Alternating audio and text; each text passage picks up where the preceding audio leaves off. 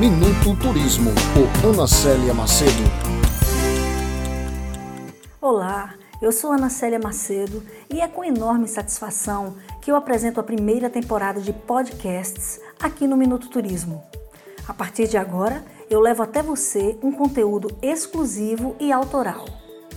Aqui você vai ouvir as notícias mais relevantes do turismo também vai aproveitar as dicas para sua viagem, além de ouvir os melhores bate-papos com gente ligada ao setor. E o melhor, você vai viajar comigo para os lugares mais bacanas deste destino incrível que é a Paraíba. Contudo, eu não vou deixar de falar sobre as minhas experiências pelo Brasil e pelo mundo. E sempre que houver algum assunto de relevância, você saberá qual é a minha opinião. Eu quero que você fique bem ligado nos meus podcasts, que você pode ouvir por onde for, até dirigindo. Por isso, curta, comente e compartilhe este conteúdo, pois assim você vai estar fazendo parte de uma rede que pensa o turismo de uma forma inteligente e integral. E se tiver alguma novidade, manda para mim, que eu analiso com carinho e quem sabe não entra na minha pauta. Eu vou amar construir conteúdo com você. Me acompanhe também nas redes sociais, você vai gostar. E agora eu quero te avisar que esse conteúdo também será disponibilizado no Spotify. É só procurar pelo meu nome, Ana Célia Macedo. Por isso, seja bem-vindo ao meu canal de podcasts.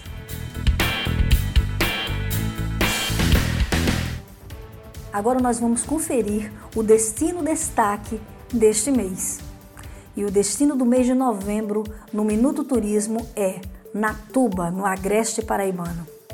Eu estive lá a convite de Ariusca Santos, que é secretária de Turismo, e preparei um roteiro incrível que vou resumir aqui para vocês. Vamos comigo? Descobrindo Natuba, um roteiro para quem deseja desfrutar de lugares que ainda não foram explorados. Andando pela Paraíba, aprendi a apreciar cada lugar até mesmo aqueles nada convencionais que ninguém ainda ousou escrever. Para mim, o melhor mesmo é mergulhar na cultura, conhecer novas pessoas, saber como aquele lugar funciona de verdade, sem as máscaras das agências e sites comerciais de turismo. Num estado como a Paraíba, tão rico e com tantas opções de turismo de experiências, é possível pensar que tudo já foi descoberto e não existe mais lugar para visitar. Doce engano. Ainda tem muita estrada para percorrer e muito talento para se descobrir. Nossa primeira parada no município de Natuba foi na Capela de Santa Ana, uma charmosa edificação à beira da estradinha de barro. O ar puro, o cheiro de estrume e a bela paisagem do semiárido nos lembram de que, de fato, estamos na zona rural.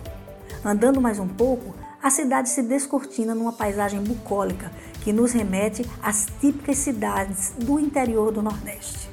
Natuba é a única cidade paraibana que produz uva e vinho, e não é à toa que lá se faz a festa da uva todos os anos. Por isso saí em busca de quem produzisse vinho. Foi aí que conheci o João Andrade, filho de Natuba. Seus pais fazem parte da tradição histórica na cidade seu irmão até escreveu um livro sobre como Natuba nasceu. E eu pensei, estou no caminho certo para provar o bendito vinho de Natuba. E estava mesmo. João me ofereceu um vinho saborosíssimo, o Pedra Pintada, cujo nome tem relação com as famosas pedras do lugar e é produzido artesanalmente por ele e pela sua esposa. Com toda certeza, ir a Natuba e não beber uma taça do Pedra Pintada seco ou suave é um verdadeiro pecado mortal. Seguimos também para provar a geleia de uva. Ariusca me disse que é deliciosa. Eu pensei, se já provei um vinho maravilhoso, não vou me surpreender com a geleia. Mas como todo penso é torto, me surpreendi. E sim, é bem melhor do que eu imaginava. E garanto que não deixa nada a desejar em relação às geleias que já provei fora do país. Fazer geleia é coisa de gente determinada e pelas mãos abençoadas da Rosiane, só poderia ter o aroma da uva fresca, o sabor marcante e a textura macia. Contudo, nem só de geleias e vinhos vive a gastronomia de Natuba. Também de galinha de capoeira ou galinha caipira, como se chamam lá no sul, arroz de festa e algumas especialidades que só existem no Bar do Sabiá ou simplesmente Bar do Mauro. Ele é um cara simpático e seu restaurante é típico da região. Eu diria um bar e restaurante original do interior, na beira da rodagem, lugar de encontro para tomar umas e outras, jogar sinuca, comer bem e apreciar a natureza. Próximo ao Bar do Sabiá, o Mirante de Natuba é indiscutivelmente o ponto alto do roteiro.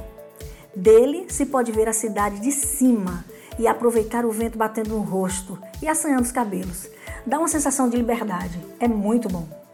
Outro lugar de destaque que deve ser visitado em Natuba é a Cachoeira da Bica Grande. Afinal, é o principal ponto turístico da cidade, com 77 metros de altura. E ele está localizado no Parque Municipal da Cachoeira da Bica Grande. Outra dica legal é que o parque oferece um lugar para camping, Assim você pode juntar um grupo e aproveitar para pernoitar e praticar esporte de aventura, como rapel e as trilhas ecológicas. Inclusive, uma dica de produção associada ao turismo que não pode deixar de ser destacada aqui é o artesanato da folha da bananeira, que é um produto muito forte no município, devido à cultura da banana. Então, quando estiver no parque, entra na Associação Mulheres na Fibra, funciona lá para comprar aquele souvenir ou alguma peça produzida com a folha da banana. Lá existem peças incríveis. E você também vai aproveitar para conhecer a Irmã Socorro, uma guerreira que há 10 anos tem ajudado a transformar a vida das mulheres da comunidade por meio do artesanato. Um dos meus maiores desejos, talvez o principal, relativo a essa pequena expedição, era de conhecer de perto os parreirais. E enquanto contava isso, as meninas que viajavam comigo, resolvemos parar num parreiral, Claro, a parada já fazia parte do nosso roteiro. Foi quando conheci o seu Antônio José. Ele me falou um pouco sobre as técnicas de cultivo e da colheita e disse que aprendeu tudo isso com seu pai. Disse também como a associação trabalha em benefício da agricultura familiar no município, gerando renda, melhorando a vida da comunidade. Nossa conversa me sensibilizou muito e me fez acreditar bem mais no poder do coletivo.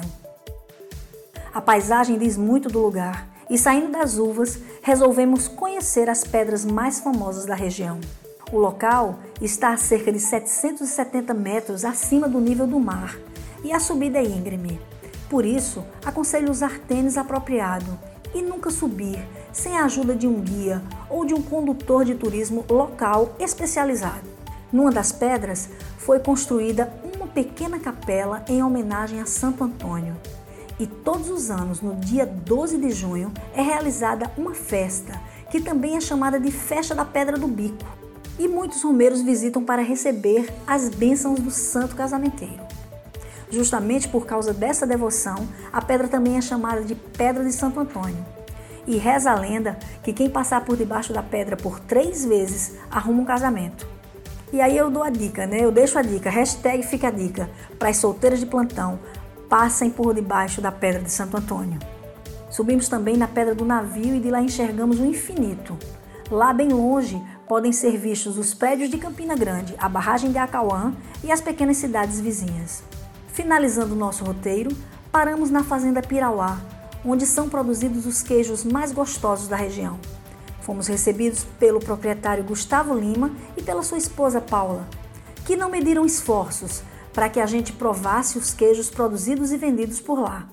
Eles também nos apresentaram a bela fazenda que pode ser locada para eventos.